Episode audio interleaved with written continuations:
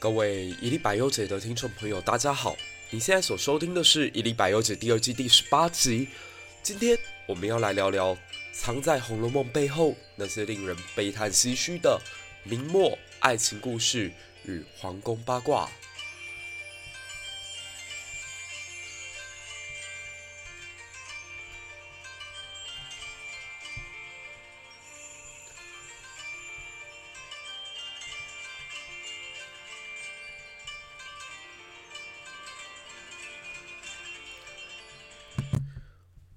天算是太阳花学运的第七个年头，但因为我自己生病生得蛮严重的，所以喉咙今天可能会有点不太好，甚至在录制的过程当中带有重重的鼻音。但还是感谢大家的支持哦，我们的节目在今天终于突破了十万的下载次数。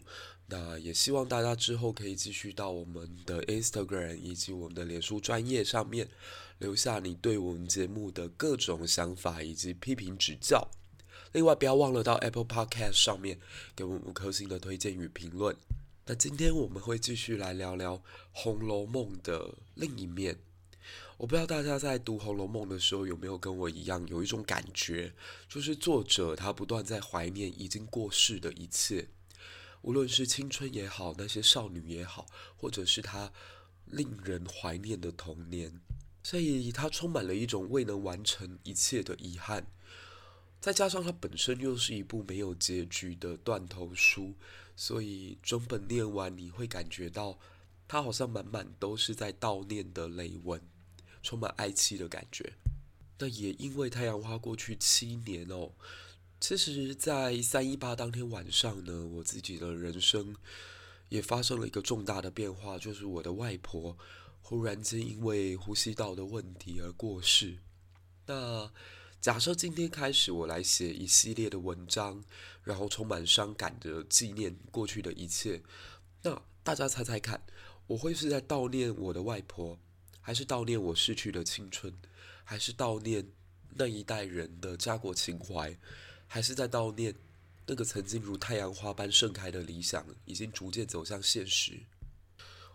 我的答案是，其实都有，因为这些感受对我来说同样都是深刻而且灼热的。所以，如果我是一个作者，我在有意识或无意识的状况之间，都会把这些感受记录下来。我认为《红楼梦》的作者也是，所以这一期我没有要打算说服任何人去用历史的角度来看待《红楼梦》。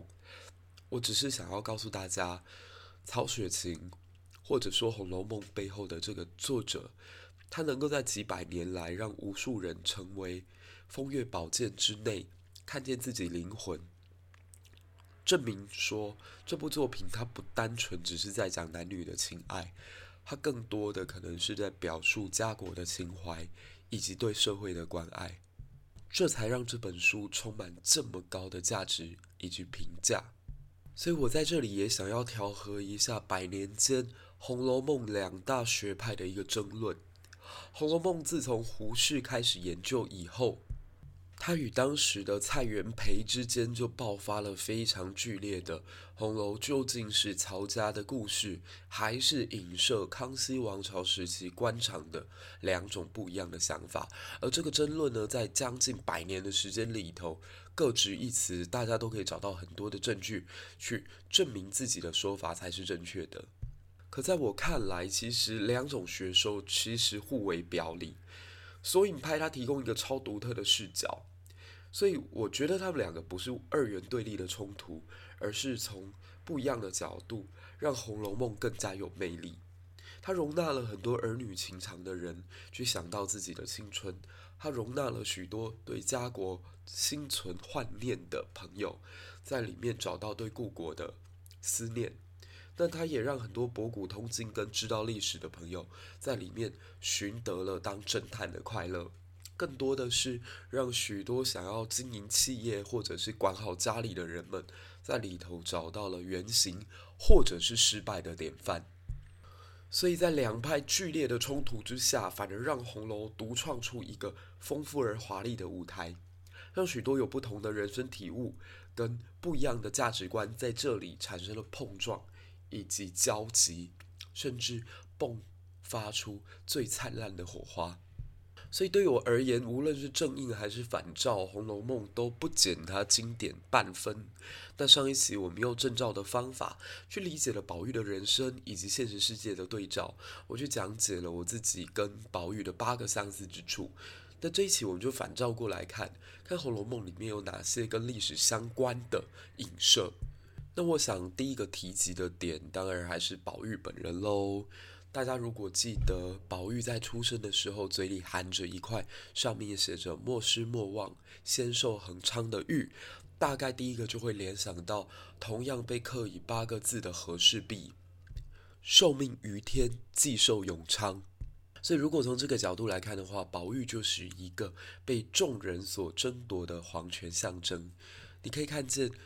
在《红楼梦》里面的每一个人对待皇权的不一样的想法以及作风，从这里入手，我们就让红楼变成另外一部史书吧。那第一个我会想要来介绍的角色是贾静。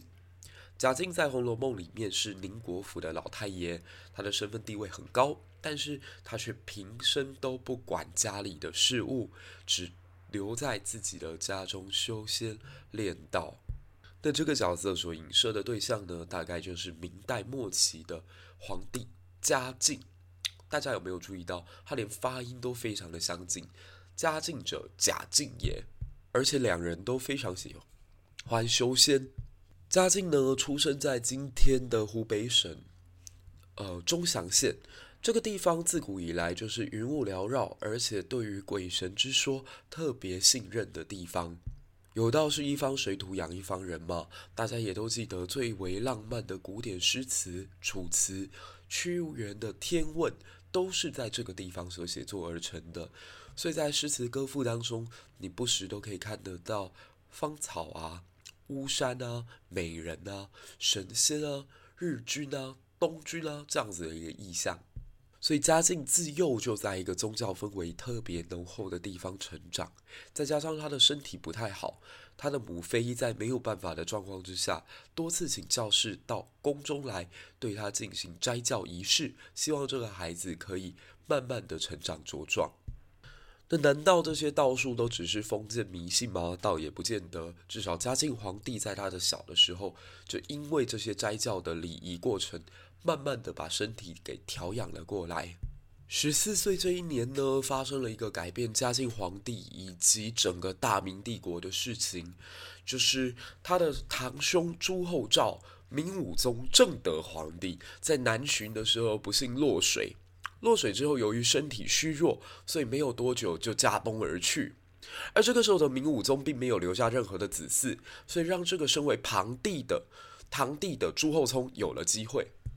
这讲起来蛮让人觉得感慨的哦。朱厚照的父亲呢，是全明代长相最为帅气的明孝宗，而且这个帅哥居然还可以一心一意、一生一次只为一个女人，所以他只娶了张皇后。这个张皇后也只帮他生下一个小孩，就是朱厚照，所以就没有其他的子嗣。偏偏朱厚照跟自己的父亲完全是两个极端，他非常沉溺于酒色。每天呢，流连于豹房之中，与三千佳丽玩在一起。但很奇怪的是，他并没有生育的能力。这好像在某些神秘学的角度来解释说，当一个王朝它快要不行的时候，都会从国王生育能力的下降开始。刚好最近大家如果有在听另外一个 podcast 节目，讲到都铎王朝。大家也会发现，亨利八世努力的去娶了五个老婆，结果从头到尾只生出一个小孩。明武宗朱厚照就更惨了，他的嫔妃无数，但是连一个孩子都没有。所以当他三十岁过世的时候，看来看去只能由旁支入继。那这个旁支就是远在湖北钟祥县的嘉靖。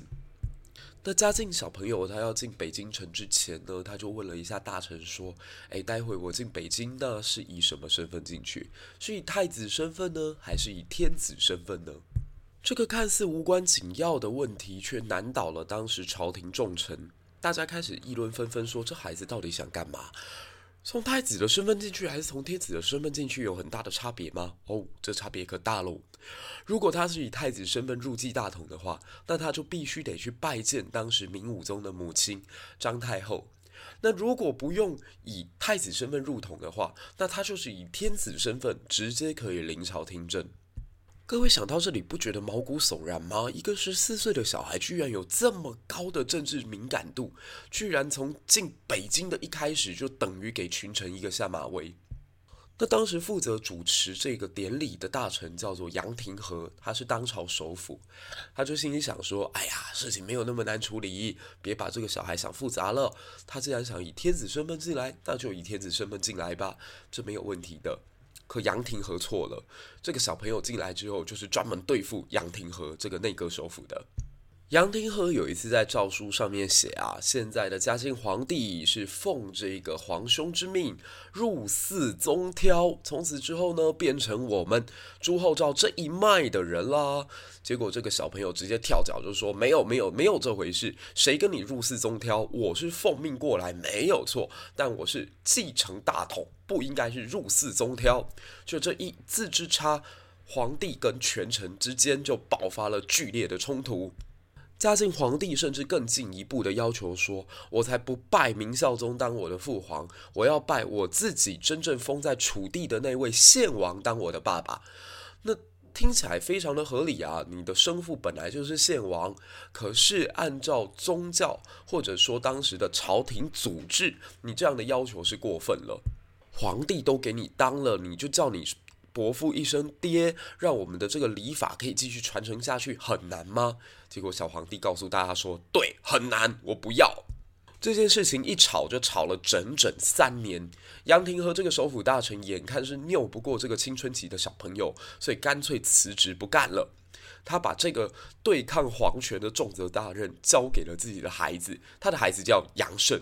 杨胜来了一招绝的，他带领朝廷当中文武百官数百人，就在当时的太庙前面开始痛哭，认为两大明王朝开国两百余年来，需要我们的时刻终于到了，走吧，我们去抗议，走。小皇帝哪见过这种阵仗，所以他也慌了，他从来没有想过，原来官员集体罢工对自己产生的压力可以如此巨大。但小皇帝也很聪明，他很快的就想到对应的方法。你们不是来硬的吗？好，那朕也来一手硬的。所以他就派出锦衣卫大臣，把这些带头闹事的官员一个一个当场就直接打死。而作为精神支柱的杨胜呢，哎，皇帝也没给他好下场，直接流放三千里，就到今天的云南去啦。那杨慎到了云南之后，或许是见多了人生当中的起起伏伏，他在这里用了丰富的人生经验，为文坛留下了一曲《临江仙》。滚滚长江东逝水，浪花淘尽英雄。是非成败转头空，青山依旧在，几度夕阳红。白发渔樵江渚上，惯看秋月春风。一壶浊酒喜相逢，古今多少事，皆付笑谈中。没错，这就是《三国演义》开卷的那一曲《临江仙》。感谢嘉靖皇帝的暴力之下呢，为我们后世留下一篇这么经典的文章。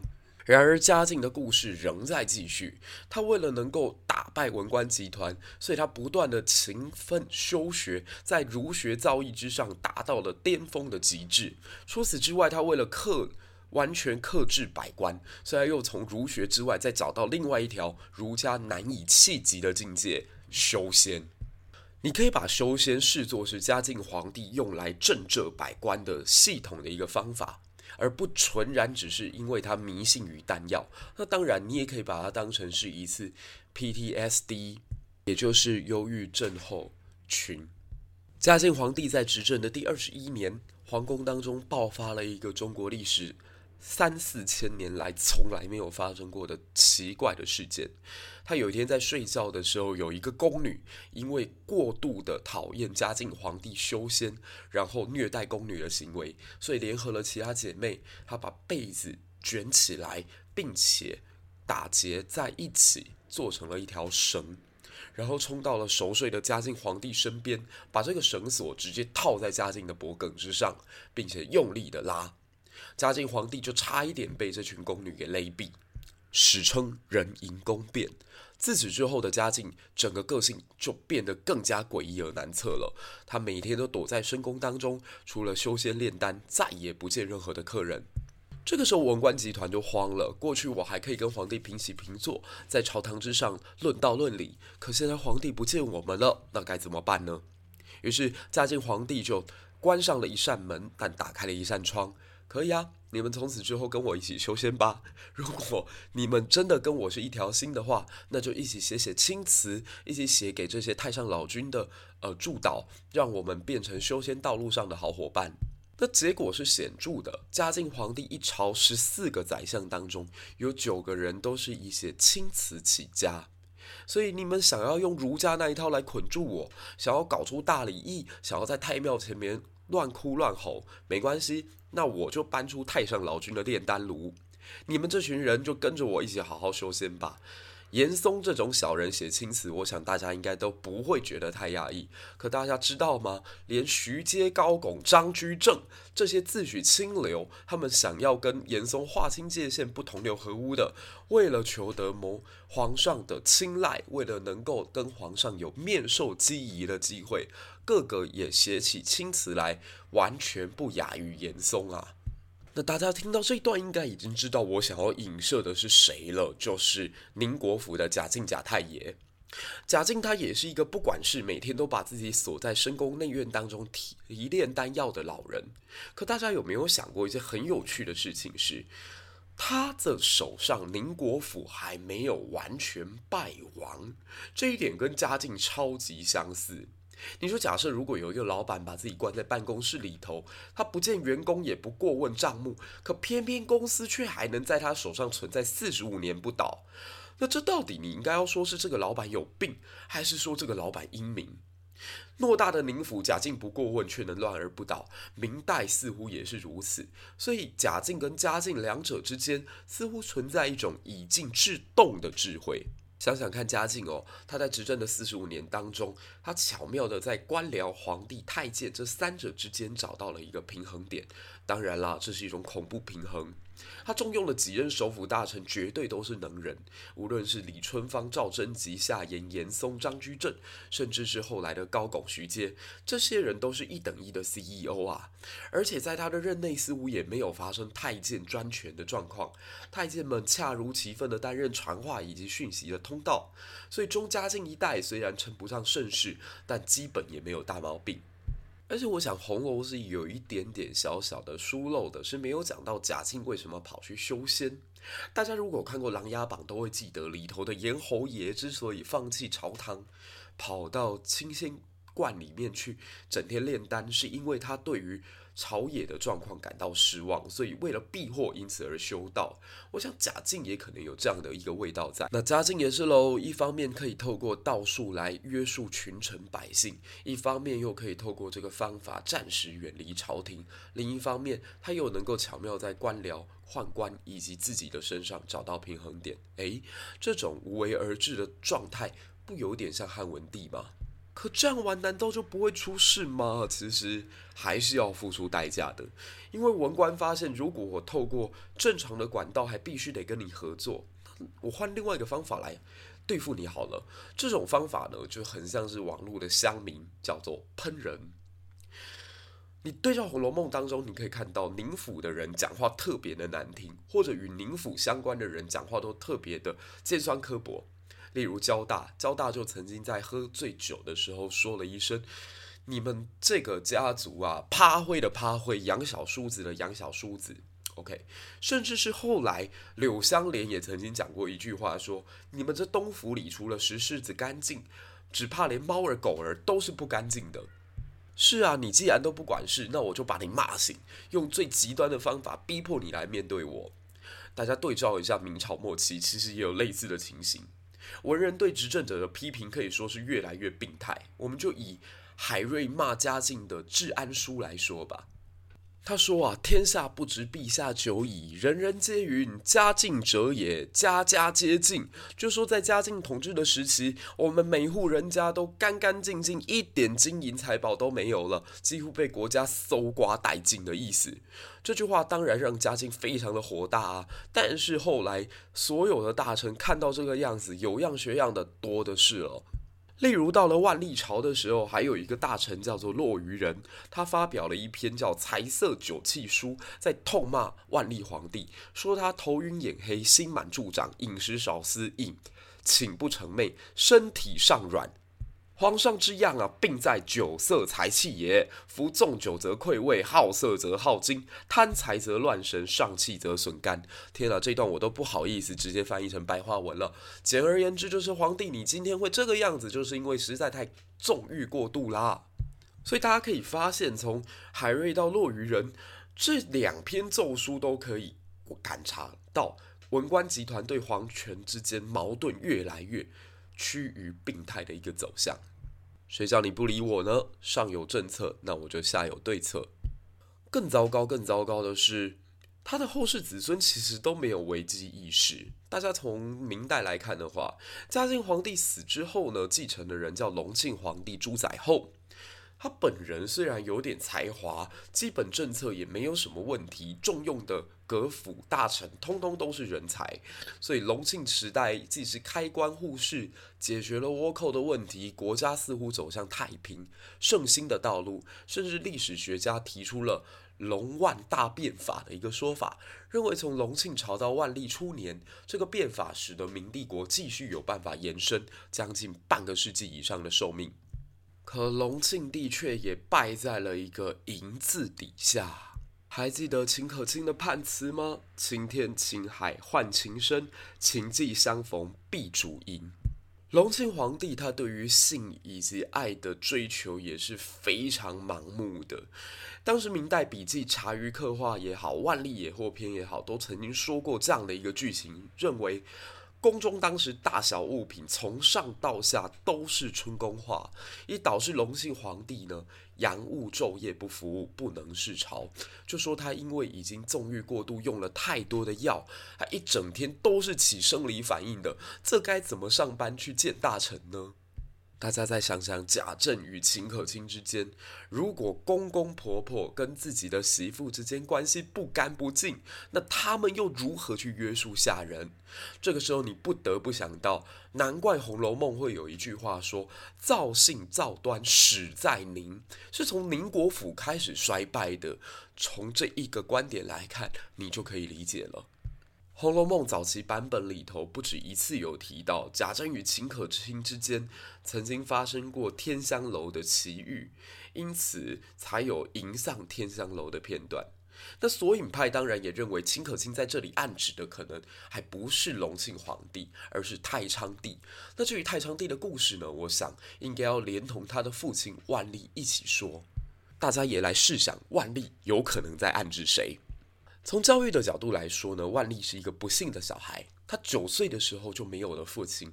可如果从另外一个角度来看，他在政治上面应该是比较成熟的，因为九岁之后他遇到了一个同时身兼父亲与老师角色的张居正。张居正在他的教育之下，让万历皇帝从小就非常熟稔所有的帝国礼仪以及过去的历史百家经典。可万历皇帝也因此不断受制于母亲以及张太岳这个所谓的师父之间。啊，这当然有一些野史八卦认为说，张太岳跟他的母亲李太后啊，也是关系不干不净。呃，张太岳本人对于呃性的追求，也是在小说跟笔记当中常常可以看到的。那万历长到十四五岁的时候呢，他的母亲由于希望自己能够早日抱得皇孙，所以就安排了一个小小的妃嫔啊，应该算是婢女而已，就去跟自己的儿子发生了性关系，而且还灌了儿子很多很多的酒。万历在酒后乱性之后呢，非常的懊悔，因为他看了那个宫女长相就不是自己的菜，所以从此之后就冷落了这个王这个小宫女。十个月之后，小宫女却抱着大肚子来告诉皇上说：“皇上啊，这里头有着您的龙种啊！”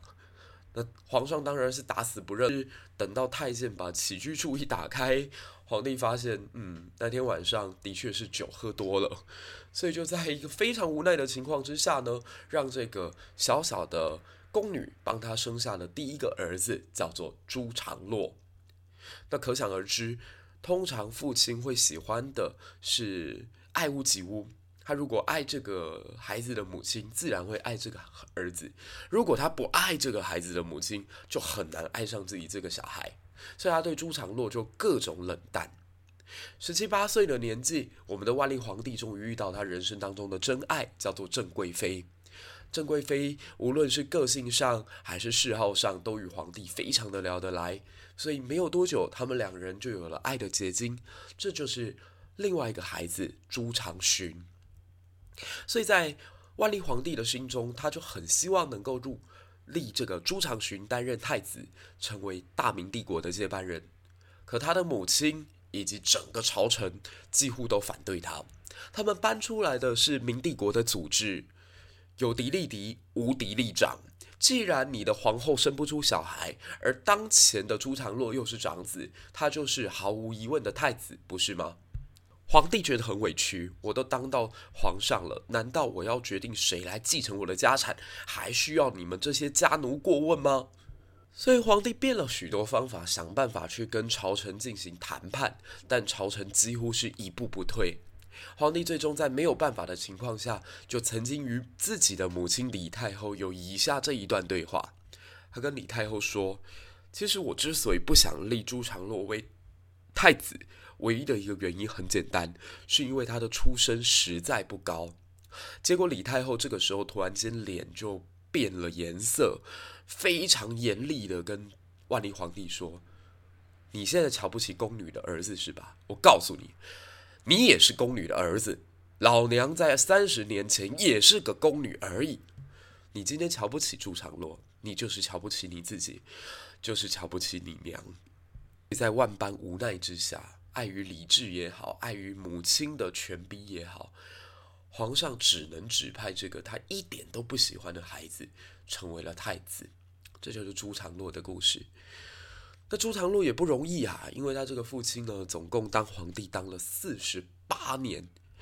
万历在后期，因为他要表达对朝廷的抗议，所以他就三十年的时间不上朝，几乎是以呈现一个怠政的状态。可很奇怪的是，万历任内的许多对外战争基本上也以胜利告终，所以万历三大征，无论是宁波之呃宁夏之战、亳州之乱，还是朝鲜战争，明帝国最终都是获胜的。而万历表面上居于深宫当中，但他对于前朝发生的事情也了如指掌，因为他的情志系统深入到了北京城的每一个官邸宅内，所以他也很晓得、很清楚知道这些官员各自有所何思。只是你纵观万历神宗在位的这四十几年，你会感觉得到，他都知道，他都知道，但他很少真的去下什么批示或者作为。我不知道大家听到这里有没有突然又想到《红楼梦》里面另外一个大人物，就是贾母史太君。史太君其实跟万历有点像，就是说家庭会走向衰亡，这两个人也都要负起极大的责任，因为他们执掌朝政或执掌家务的时间最长，而且他们其实都看到各种问题了。但很奇怪，就是他们也没有去喊刹车。或许是老了喊不动了，或许是碍于辈分，觉得该是年轻人的时代了，也或许他们有别的考量。我举一个最简单的例子好了，贾母在听到迎春即将要远嫁给孙绍祖的时候，她内心就隐隐然觉得不太对，因为这个孙套孙绍祖就根本不是个东西，这家伙的风评不好，而且他觉得迎春一旦嫁了，绝对不会有好下场。可大家还记得贾母的反应吗？她是默不作声的，她没有讲话的。大家再看看王熙凤，王熙凤的处境够艰难吧？她为了支撑这个庞大的家族不要倒下来，这是瘦死了骆驼，仍然还要继续奔走，所以他到处去想办法生钱出来。放高利贷的事情他做，在铁杆寺弄权的事情他做，去谈人命官司的事情他做，乱点鸳鸯谱的事情他做。可是大家有没有想过，其实王熙凤再坏，她都只是为了贾家，她为了让这个家族可以继续生存下去，她不得已把所有的罪名揽在自己的身上。贾母会不知道吗？贾母知道啊，可贾母有没有帮助王熙凤呢？答案是没有的，因为我们可以看到王熙凤最后的结局是一从二令三人目，弄到整个家里没有半个不恨她的。万历朝也是啊。帮忙累积白银，解决财政税收问题，能够拥有对外战争资本的人，前期有张居正，中期有申时行，但这些人哪一个有好下场？申时行身败名裂，张居正被抄家没产，甚至再往后看哦，到了清代负责帮乾隆皇帝敛财的和珅，最终结局是什么？大家想想看。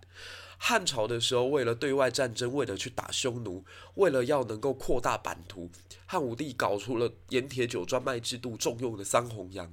后来是什么下场？这些皇帝的钱袋子或者是白手套，没有一个最后不是被抄家灭族的。所以从这个角度来看的话，大家不觉得贾母跟万历皇帝也有一点神似吗？那最后就要聊到秦可卿喽。秦可卿的判词当中，我们可以明显看到他的死亡一定跟淫乱有关。那索引派的朋友们就会把他影射在接于万历皇帝之后的这个朱常洛太昌皇帝身上。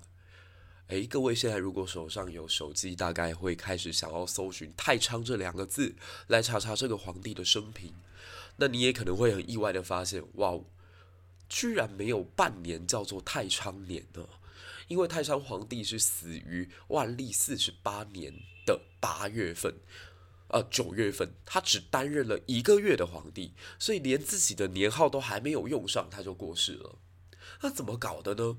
是他他在登基之初，原本东林党的那些大佬们，那些朝廷的清官清流们，对他都赋予很大的期待。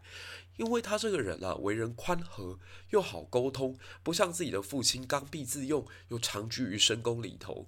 他相反的特别的温暖、和煦，甚至还要温柔。所以当时东林政党就几乎把所有的政治筹码都压在他的身上，因此出现了天启太昌年间重镇迎朝的局面。正当大家期待明朝即将中兴、国家即将复苏的时候，诶，皇帝忽然间间病倒了。原因是他的父亲留下来的郑贵妃为求得安全，于是进献了八个美女服侍这位皇帝。皇帝白天在朝堂之上情情绵绵，下了班之后更在后宫享尽淫乐。所以《明史》当中有一句话讲得特别特别的露骨，他说：“这位皇帝因为美女的缠脚，于是事业连性数人，当日盛容顿减。”一天晚上跟数个美女发生完关系，隔天之后脸都消沉下去了。没有多久，他感到自己已经力不从心，于是就听了李可灼的话，吃了一颗名为红丸的丹药。大家可以想想看，其实这个丹药就是春药的意思。吃完之后，哇，他再次容光焕发，而且战力提升。那个晚上，他又努力了好久。可是隔没两天。他发现身体状况急转直下，身体燥热不止，于是又有一个太监建议他：“皇上吃个泻药吧，泻药是清冷的，可以把你身上的燥热给排掉。”就在这一冷一热相间之间，皇帝终于把自己熬到了油尽灯枯的地步。他找了大臣托孤，并且嘱咐他们好好的辅佐太子，最终撒手人寰。大明帝国最后的希望啊，也随着这位皇帝的远离，完全破灭殆尽。大家有没有读到这里的时候，更加觉得像在十四回当中，秦可卿过世之前，托付王熙凤的画面呢？结合了明史，再重新再看《红楼梦》，你真的会有一种很特别的感受。仿佛红楼之所以伟大，不在于它只记载着男女情爱的关系，更多它是对历史的一种投射，一种同情，也就是也是一种理解。我今天之所以做这一期，并不需要大家去批判皇权社会的堕落、混乱，甚至是讲嘉靖、万历为何要当一个宅男，待政在皇宫之中二三十年。相反的，我只是要让大家能够去体会，任何一个人所处在的不一样的角度跟角色，他都有自己的难处。贾静也好，嘉靖也罢，他们的修仙之路，在此前除了迷信的基础之外，应该也有他们的悲伤以及哀痛，有他们希望透过不一样的方法，重新找回自己生命主动权，不得已而为之的动机。而贾母也好，万里也好，他们这种看起来很有智慧、人生极为漫长、有好多机会可以改变家族命运的人，其实最终他也不过是受命运的摆布，在无奈里头找到了自己生命的终点。太昌也好，可卿也好，他们虽然最终都败于“淫”跟“情”的这个字。但他们的人生成长过程当中，也可能存在许多我们难以理解的痛苦。否则，又有哪一个正常人会把所有的精神以及力气耗在对于性与爱的追求之上呢？愿读史读红楼都会让我们成为一个更加温暖而有爱的人。这就是这一期的一历百忧解。如果喜欢的话，不要忘了到一历 Apple Podcast 上面。给我们五颗星的推荐以及评论，谢谢你的收听，我们下次再见，拜拜。